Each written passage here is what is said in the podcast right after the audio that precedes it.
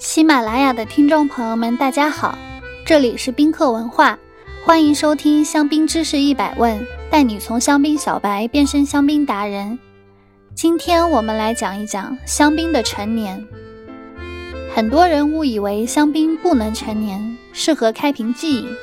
事实上，香槟是可以陈年很长时间，尤其是品质优秀的年份香槟，在存放二十年至三十年后。口感会更加复杂饱满，但是也并不是说香槟要越陈年越好喝。香槟经过年份的洗礼，如果储存条件适当，口感通常会更加丰富。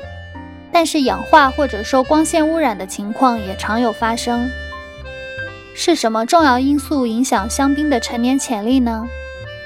一方面，香槟需要良好的储存条件，避光。恒温、恒湿，避免震荡。另一方面，除渣时间也可以作为香槟陈年潜力的一个参考因素。香槟除渣时，死去的酵母会被排除出去，同时会在瓶中补充糖和酒液。在未进行除渣前，这些沉淀物会在陈年中给香槟提供更为饱满的酒体和类似面包的风味。在除渣之后，香槟则可以像其他静态葡萄酒一样持续发展，随着时间而变化。一般对于高品质的年份香槟，除渣时间晚可以增加香槟的陈年潜力。现在也有越来越多的酒庄会在酒标信息上标注除渣日期，方便消费者做参考。宾客文化办过很多场老年份香槟晚宴。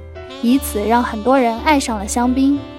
老年份香槟比常规香槟在味蕾和感官上多出的维度很难用语言来形容。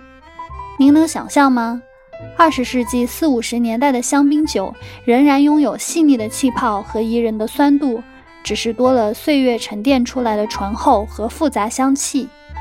如果您再有机会品尝老年份香槟，就千万别错过品味着时光的味道。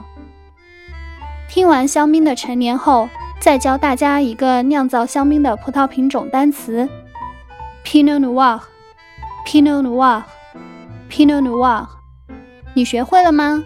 如果大家有关于香槟知识的小问题，欢迎在评论区互动，也可以关注宾客文化公众号，发现更多香槟的资讯。